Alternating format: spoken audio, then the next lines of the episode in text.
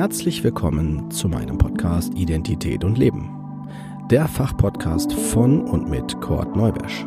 Ich bin Diplompsychologe und psychologischer Psychotherapeut.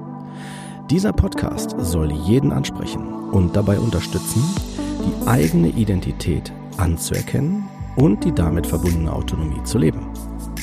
Wenn du dich jetzt fragst, was meint er damit, dann bist du genau hier richtig und ich empfehle dir, hör dir am besten die erste Folge an. Dort vermittle ich die wichtigsten Informationen und auch, was der Podcast will. Ich wünsche dir auf jeden Fall viel Spaß und viele tolle Eindrücke. Los geht's!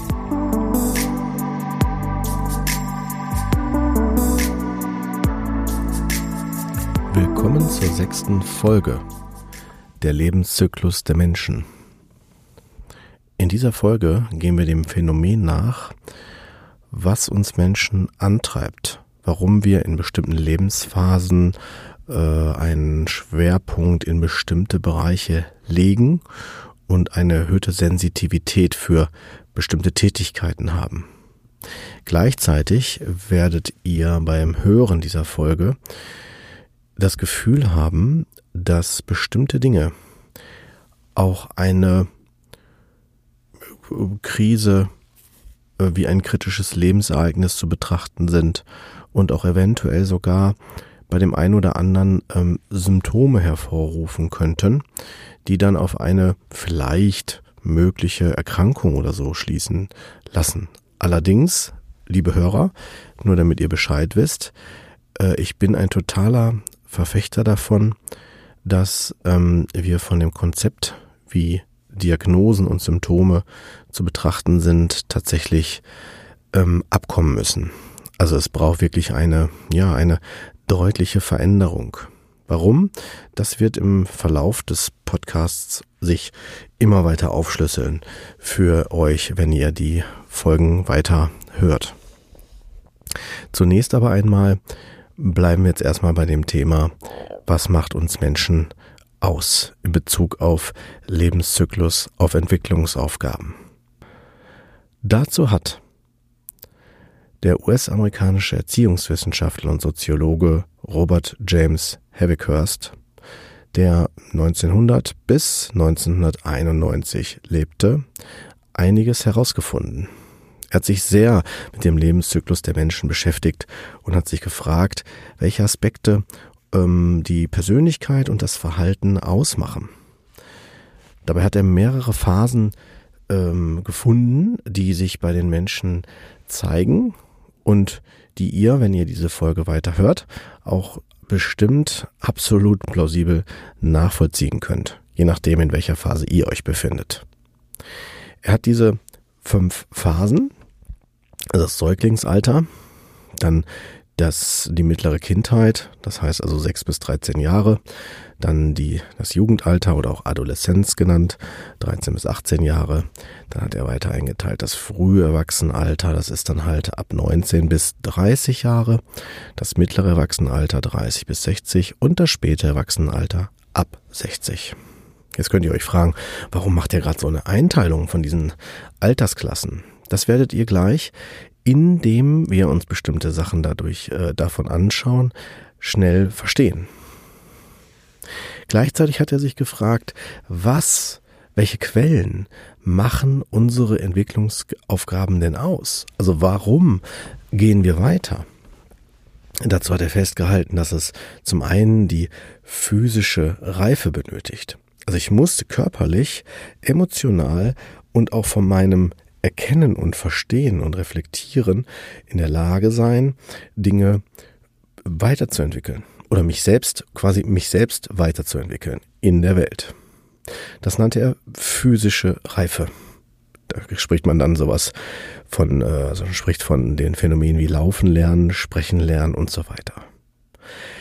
Ein zweiter Punkt der Quellen ist die individuelle Zielsetzung, also sowas wie Werte, dass ich mir selber klar werde, was ist mir wichtig, warum möchte ich mich weiterentwickeln.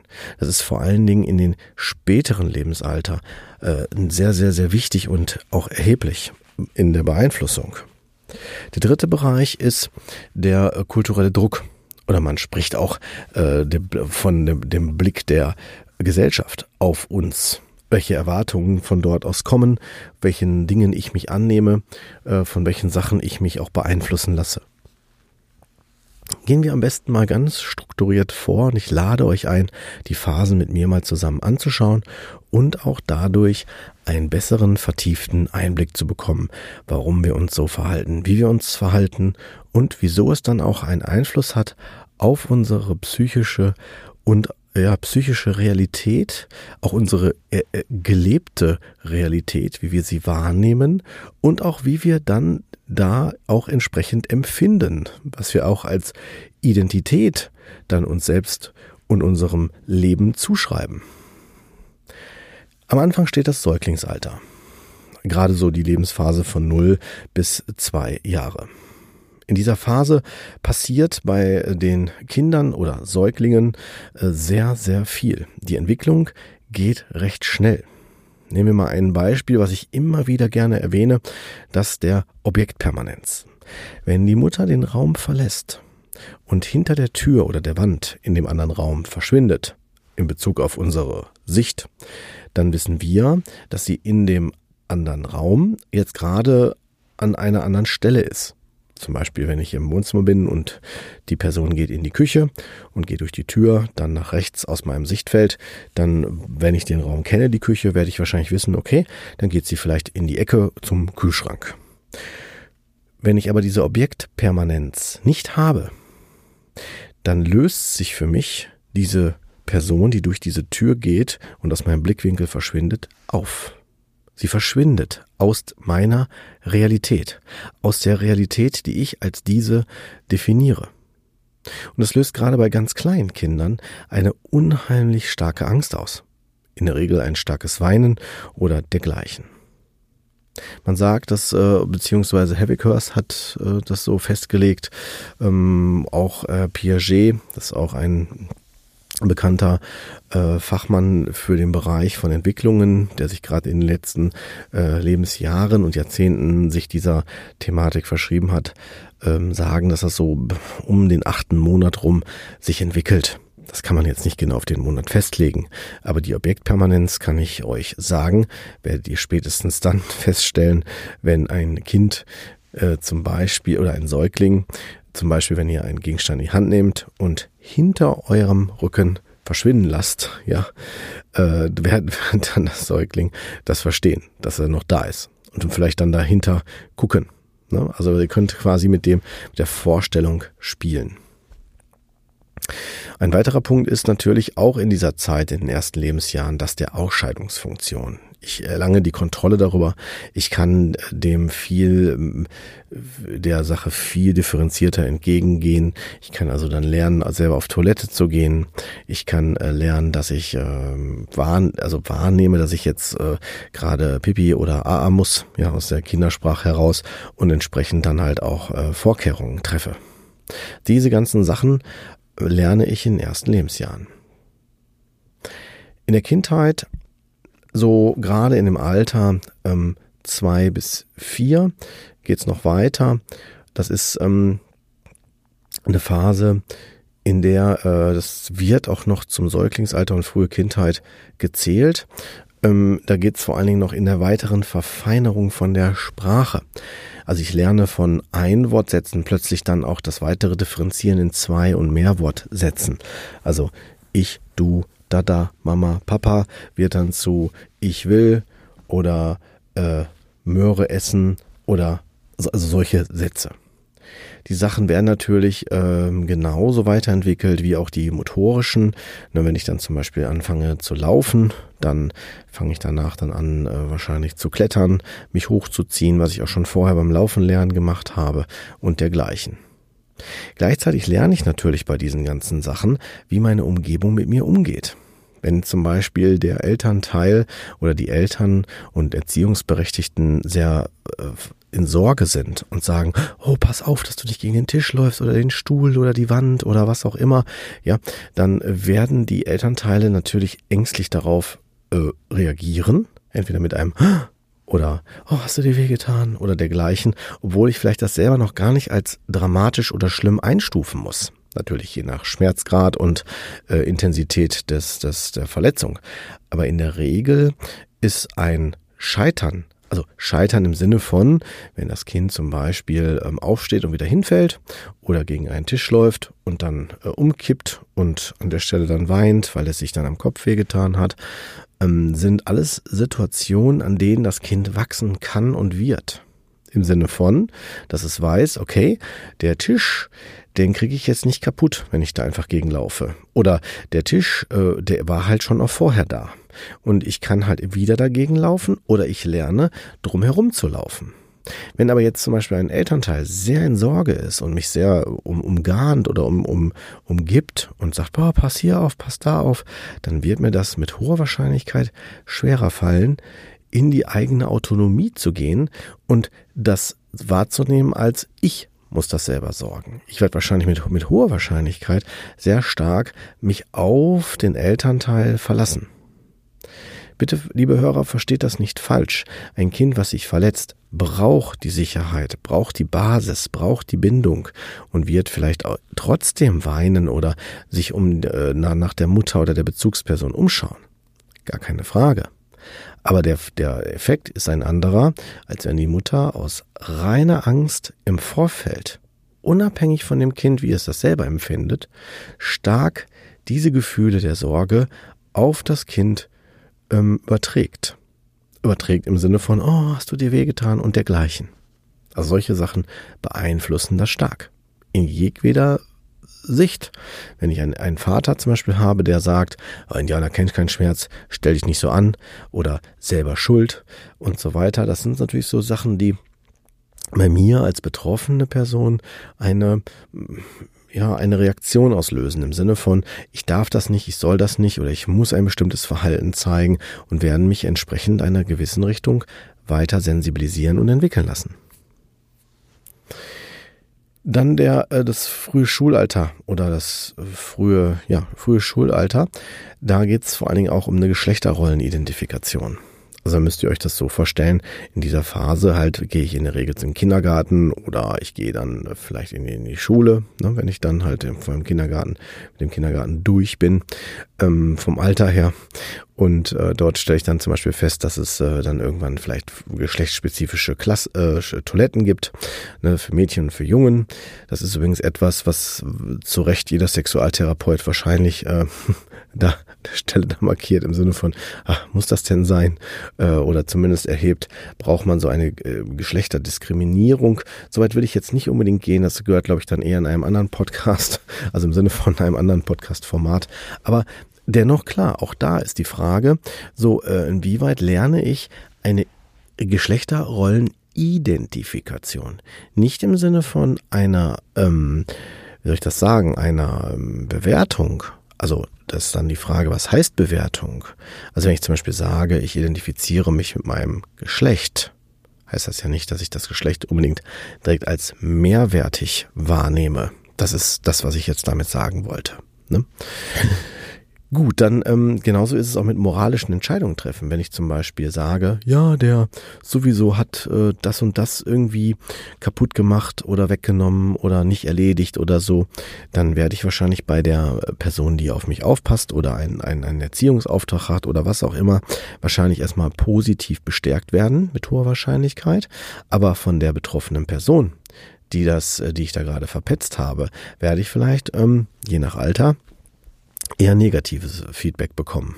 Und vielleicht auch, wenn ich in einem Gruppen- und einem Klassenverband bin, werde ich vielleicht sogar auch einen Gruppeneffekt zu spüren bekommen. Entweder im Sinne von gut, dass du die Wahrheit sagst oder uns animierst, dass wir alle ehrlich sein sollen, oder halt, dass man da eher da denkt, man, was ist das denn für einer? Wieso äh, äh, positioniert er sich jetzt auf äh, die Seite des der Lehrerin oder der gleich desgleichen? Ne? Und das das macht es dann ähm, ja äh, für mich schwieriger, in der Freiheit zu bleiben, äh, flexibel auf die Umgebung zu reagieren weil ich durch meine Positionierung in der moralischen Entscheidung schon eine Richtung, ein, ein, eine Orientierung vorgebe. Nicht, dass das äh, falsch oder richtig wäre. Die Kategorien würde ich sowieso sowieso nicht empfehlen zu nutzen. Ähm, aber es ist zumindest eine, ich nenne das mal, eine Positionierung. Ich lege mich fest. Ich lege mich durch meine moralische Entscheidung fest, wo ich stehe und entsprechend, wie gesagt, reagiert dann das Umfeld natürlich darauf.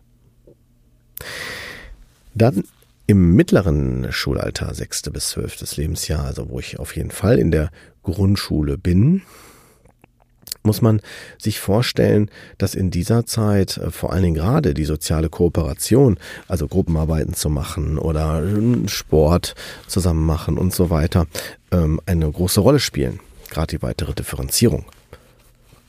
Ich lerne auch in dieser Phase lesen, schreiben und dergleichen und fühle mich dadurch halt auch immer weiter autonom, unabhängiger. Ich kann Dinge viel besser einschätzen, ich kann sie viel, also die Welt wird differenzierter, viel größer. Auch das Spielen und Arbeiten und die Auswirkungen, die ich erlebe in der Gruppe, im Team, machen einen, einen deutlichen Einfluss darauf, wie ich mich selber wahrnehme, wie ich mich positioniere.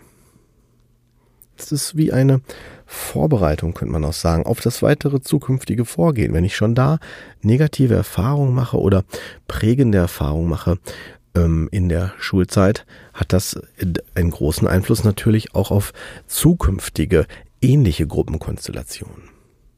Dann kann es sein, dass ich dann denke, die denken sowieso so und so über mich oder dass ich die Gruppen selber schon von mir aus so einschätze dass sie äh, entweder für mich positiv oder eher negativ sind. Im Jugendalter, da wird es dann schon ein bisschen komplizierter, weil im ähm, Jugendalter natürlich auch die ganze körperliche Veränderung, sowohl auch die Hormonveränderungen ähm, einen großen Einfluss auf mich machen. Ich äh, zum Beispiel ähm, entwickeln sich meine, meine, auch in der Sexualität, die Organe natürlich viel deutlicher wahrnehmbarer. Im Sinne von zum Beispiel Haarentwicklung oder auch die Geruchsentwicklung. Oder auch natürlich gerade bei Männern zum Beispiel der Stimmenbruch, dass sich die Stimme verändert. Bei Frauen halt, dass sie dann die Menstruation bekommen und so weiter. Das alles ist eine, man nennt das körperliche Reifung und die führt zu einer weiteren Differenzierung meiner Identität.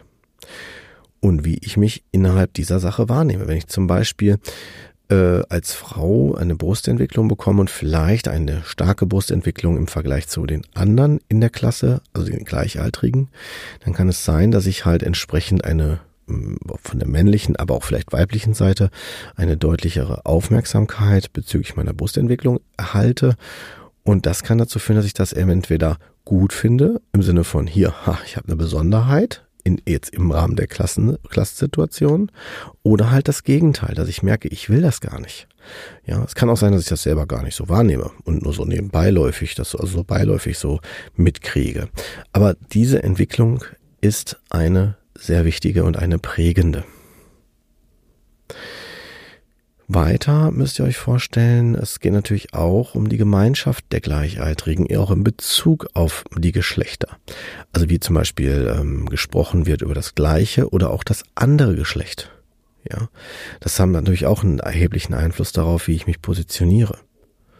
Und die sexuellen Beziehungen in dem Jugendalter bis zum 18. Lebensjahr geht sicherlich auch um äh, die sexuelle Identität. Habe ich zum Beispiel schon Geschlechtsverkehr?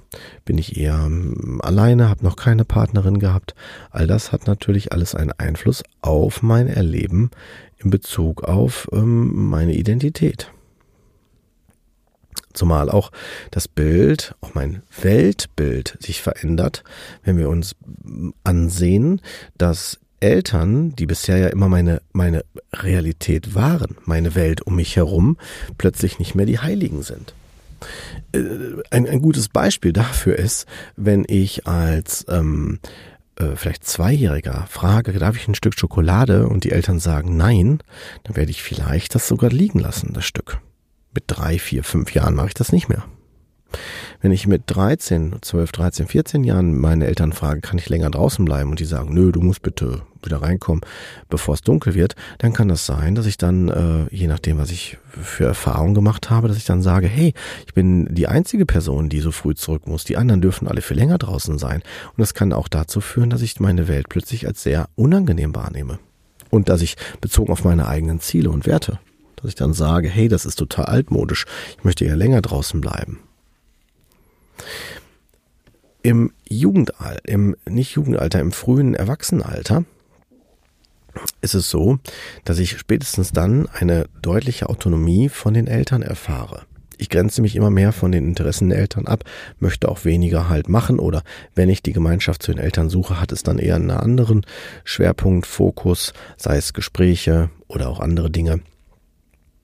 Und äh, gleichzeitig natürlich stelle ich mich auch langsam auf die Veränderung in meinem Leben ein. Wenn ich die Schule beende, dann steht automatisch die Frage vor der Tür, was mache ich dann? Möchte ich einen Job machen? Möchte ich weiter studieren? Möchte ich vielleicht erstmal um die Welt reisen? Was auch immer. Das ist etwas, was auf jeden Fall mich beeinflusst. Ich jetzt als psychologischer Psychotherapeut habe an dieser Stelle die höchste äh, Sensibilität der, der ja, Betroffenen dann äh, in Bezug auf Symptomwertigkeit. Dort kann man, muss man natürlich nicht, aber kann man eventuell eine depressive Episode entwickeln. Also dass ich mich sehr bedrückt fühle, dass ich mich damit überfordert fühle, dass für mich gefühlt mein Leben auch aufhört, weil ich ja in einen ganz anderen Lebensabschnitt reingehe. Da gibt es dann Personen, die sagen, juhu, super, am besten sofort. Und es gibt Personen, die sagen, nein, bitte niemals. Ich möchte in meiner Schulzeit, in meiner jetzigen Phase bleiben. Und dann macht das Angst. Dann bedroht das mich und meine Existenz. Weil ich die Person, mein Umfeld ja verliere, wenn ich diesen Lebensabschnitt beende. Im frühen Erwachsenenalter ist es auch so, dass natürlich neben einer Berufswahl auch die Frage steht, habe ich einen Partner? Also die Partnerwahl. Und möchte ich, wenn die sich super intensiviert und auch eine hohe Übereinstimmung ist, möchte ich vielleicht sogar auch heiraten? Und möchte ich dann vielleicht sogar auch schon Kinder bekommen? Möchte ich vielleicht sogar ein Haus oder eine Wohnung haben? Was auch immer. Also kaufen. Ne? Oder möchte ich das nur zur Miete haben? Oder möchte ich erstmal nicht so kitschig in Anführungsstrichen ein kitschiges Leben führen, sondern ein eher äh, unabhängiges Leben im Sinne von, dass ich erstmal alleine irgendwo bin oder nur mit der Freundin in einer Mietswohnung bin. Das ist etwas, was natürlich in diesem, in diesem Alter eine große Rolle spielt. Im mittleren Erwachsenenalter, das ist das äh, Alter zwischen 30 und 60, die Zeitspanne ist also deutlich größer, kann man auf jeden Fall festhalten, dass dann da in der Zeit entweder sich die Frage auftut, möchten, möchte ich noch Kinder haben? Also bis 60 auf jeden Fall. Oder wenn es Kinder schon gibt, dass ich die Frage mir stelle, was mache ich denn, wenn die groß sind und aus dem Haus gehen? Wie sieht's dann aus? Weil ja die Aufmerksamkeit, der Fokus auf mich selbst mit dem Alter der Kinder, also mit dem größer und älter werden der Kinder, wieder mehr zu mir selbst hin sich zurückentwickelt. Vorher, sobald Kinder auf die Welt kommen, äh, sind die natürlich, krempeln die mein Leben um. Dann ist der Fokus primär auf die Kinder. Zumindest für die meisten Menschen. Und das hat dann wieder natürlich auch einen Einfluss auf mein Partnerschaftserleben. Sobald ich nämlich in die Elternschaft gehe, kann es gut sein, dass die Partnerschaft erstmal nach hinten gerückt wird weil die Aufmerksamkeit, der Fokus natürlich den kleinen Kindern, Säuglingen äh, dient und mit der Zeit immer mehr sich natürlich mit verändert. Und so kann es sein, dass dann im, äh, wenn die Kinder schon jugendlich sind, dass dann vielleicht ein Elternteil sich sagt, ich möchte wieder mehr in mein eigenes Leben aktiver zurück. Und der andere vielleicht aber noch drinne bleibt in dem Gefühl, ich möchte das noch weiter leben. Ich möchte am liebsten auch noch da drin bleiben.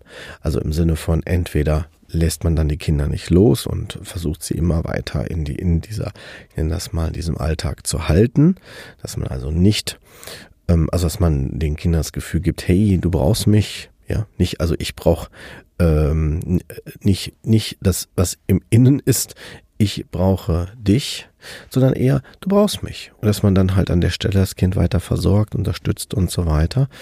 Und ähm, vielleicht auch dann, wenn das Kind geht, dass man sagt, hey, hoffentlich gibt's bald Enkelkinder. Oder man kriegt sogar später nochmal noch mal ein neues Kind. Das heißt also, sich auf den Ehepartner als Person beziehen. Das ist ein Punkt, der auch eine wichtige Rolle einspielt zwischen 30 und 60. Und die äh, auch das äh, Orientieren nach einer angemessenen Freizeitbeschäftigung. Möchte ich irgendwelche Hobbys haben? Gehe ich in irgendwelche Vereine? Ähm, wie sieht's auch in meinem Beruf aus? Bin ich damit glücklich, zufrieden oder möchte ich vielleicht noch was ganz anderes machen? Möchte ich vielleicht noch mal irgendwie aufsteigen oder möchte ich vielleicht eher äh, sogar den Job wechseln, noch mal was Neues machen? Das sind alles Fragen, die sich in diesem Alter zwischen 30 und 60 stellen. Ihr kennt vielleicht den Begriff der Midlife Crisis. Das ist so ein, so eine, so ein Begriff, der, ein, der eingeführt worden ist, um zu beschreiben, dass man irgendwann nochmal so einen Tiefpunkt hat und sich fragt, ist es wirklich das, also das Leben, was ich gerade lebe, ist es das, was ich wirklich will? Und es macht immer Sinn, sich das zu fragen, was möchte ich denn? Was möchte ich denn für mich? Was möchte ich denn für mich im Moment? Weil was in, in der weiten Zukunft ist, oder in der Vergangenheit war, hat erstmal nicht wirklich eine Aussagekraft über das, was ich im Jetzt gut finden werde. Es kann nämlich sein, dass ich das Gewährte, also das, das, was ich kenne, vielleicht gar nicht mehr so gut finde. Die physischen Veränderungen bei mir im mittleren Lebensalter, die muss ich natürlich auch lernen zu akzeptieren, dass ich vielleicht nicht mehr so schnell aus wenig Schlaf heraus fit werde oder dass ich vielleicht bei körperlichen Anstrengungen wie ein Umzug oder sonst was vielleicht doch schon eher oder zumindest deutlicher körperliche Symptome äh, zeige. Und was auf jeden Fall auch passiert, ich muss mich auf alternde Eltern einstellen. Meine Eltern werden älter. Meine Eltern werden irgendwann versterben. Das ist ein ganz natürlicher, gesunder Prozess des Lebens. Das aber, was ich jetzt schon sage, ist aber etwas, was sehr häufig auch eine Symptomwertigkeit, eine Belastung mit sich bringt, vielleicht auch eine Angst und dergleichen. Das weist auf, auf meiner Sicht, aus meiner Sicht, auf eine ähm, ja, Belastung durch bestimmte Entwicklungsaufgaben hin. Und die kann man auch lösen. Das sind die guten Nachrichten. Kommen wir noch zum höheren Erwachsenenalter, aber also ab 60 Jahre. Ich werde sicherlich irgendwann meine physische Kraft und auch meine Geschwindigkeit ähm, reduzieren oder auch die Gesundheit natürlich auch reduzieren oder beeinträchtigen. Das passiert mit der Zeit. Einfach dadurch, dass ich immer älter werde. Mein Ruhestand mit dem reduzierten Einkommen in den meisten Fällen ist ein weiterer wichtiger Faktor. Vor allen Dingen einer, der in meiner Praxis sehr häufig vorkommt. Wenn Menschen in dem Alter über, äh, bezüglich des Renteneintritts ähm, zu mir kommen, äh, ist häufig das Thema der Existenzangst im Raum, wenn das Finanzielle nicht geregelt ist. Und wenn das Finanzielle nicht geregelt ist, dann habe ich nämlich Existenzängste. Das ist etwas, was sehr stark ins Depressive führen kann. Auch muss ich mich an den Tod des Ehepartners anpassen. Ist ein ganz normaler, gesunder Prozess. Ich muss es akzeptieren. Dann gibt es die, die dann gefühlt mit dem Ehepartner sterben. Und dann gibt es die, die sagen, jetzt kann ich mein Leben verändern. Die quasi das als eine Art zweite Chance sehen. Für sich selbst. Für ein verändertes Leben. Einen anderen Fokus und auch ein bewusster Zugehörigkeit zu meiner Altersgruppe. Und die Frage ist dann, welche ist das? Wenn ich zum Beispiel im erhöhten Erwachsenenalter bin, kann das sein, dass ich mir sage, hey, ich fühle mich noch nicht wie 70, 80 oder 90. Ich bin äh, auf jeden Fall dann in einem Gefühl von, äh, wo sind Personen, die sich mit mir verbinden, meinem Erleben, mit meinem Gefühl, meinen Gedanken. Ich habe mal deutlich, wenn ich zum Beispiel 70 Jahre alt bin und mein Umfeld spricht nur noch von Stuhlgang und äh, Schlafqualität und so weiter, dann kann das sein, dass ich mich total bestätigt fühle, weil ich das Thema vielleicht auch gerade habe. Oder aber, dass ich sage, hey, das will ich noch gar nicht hören. Also das will ich jetzt gerade gar nicht hören. Das kann alles vorkommen. Und da muss ich dann schauen, was passt zu mir, wer passt zu mir und wo muss ich dann hin. Auch muss ich natürlich ab 60 gucken, inwieweit ich meine äußeren Lebensbedingungen an die aktuelle Lage anpasse, dass sie mich in eine Zufriedenheit überführen. Wenn ich zum Beispiel ein Haus habe und muss drei Etagen nach oben laufen, kann das natürlich, wenn ich äh, vielleicht einen Rollstuhl brauche oder einen Gehwagen oder dergleichen, kann das das total mein, mein, meine Lebensqualität erschweren. Nicht selten ist das so, was habe ich in der ambulanten Pflege erlebt, äh, dass in einem Haus wo vorher vielleicht die zehn Räume äh, wichtig waren, am Ende nur noch zwei oder drei wichtig sind. Dann wird das Wohnzimmer zum Schlafzimmer, die Küche wird vielleicht auch noch mit sogar zum Bad und der, das Büro wird dann zum Abstellraum. All diese Sachen, die ich euch jetzt hier gesagt habe, machen ein ganz gesundes, normales, in Anführungsstrichen, Leben aus. Das ist etwas, was uns Menschen alle, ähm, je nachdem wie alt wir sind, ähm, betreffen wird. Und wir können dann schauen, was davon ist meins, was davon passt zu mir und was nicht. Wenn eine Veränderung bei mir eine Symptomatik auslöst, könnt ihr sicher sein, dass ihr dann an der Stelle euch schwer tut damit, das so anzunehmen, zu akzeptieren. Und da können die Symptome ein Ausdruck von sein. Und die guten Nachrichten sind, man kann euch auf jeden Fall helfen und auch so helfen, dass ihr das in Zukunft später selber machen könnt wenn sowas nochmal wiederkommt. Also das Gefühl bezüglich der Entwicklungsaufgaben. Und somit hat man dann schon ein, wenn, wenn dadurch nämlich die Symptome entstehen, hat man schon eine Orientierung. Die Orientierung hinzu, was brauche ich jetzt und was steht jetzt gerade an und was möchte ich, wo möchte ich hin. Ja, die Entwicklungsaufgaben ein sehr, sehr spannendes Thema. Ich würde behaupten, dass es äh, mit eines der häufigsten, wenn nicht sogar aller äh, Situationen in unserem Leben ähm, darstellen oder darstellt, ähm, die eine Symptomwertigkeit hervorrufen. Das könnte, jetzt könnte man ganz provokativ sagen, äh, haben wir jetzt alle also dann, wenn wir Symptome haben, eine Anpassungsstörung an die Entwicklungsaufgaben, an die Umstände? Nein, das muss man jetzt nicht unbedingt so aufziehen. Ich bin eh, wie gesagt, jemand, der das nicht so gern pathologisiert. Deswegen nehmt einfach hin, dass wir Menschen halt solche Aufgaben haben. Und wenn wir, also hin meine ich, dass ihr das nochmal dann für euch nochmal rekapituliert.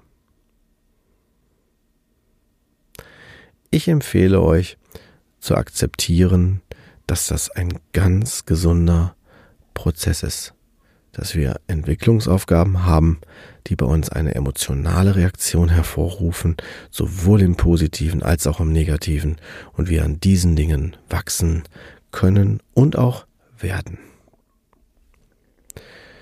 Mit diesen Worten lasse ich euch gerne mit dem Thema ein Stück weit alleine und ja, würde mich freuen, wenn ihr beim nächsten Mal wieder dabei seid.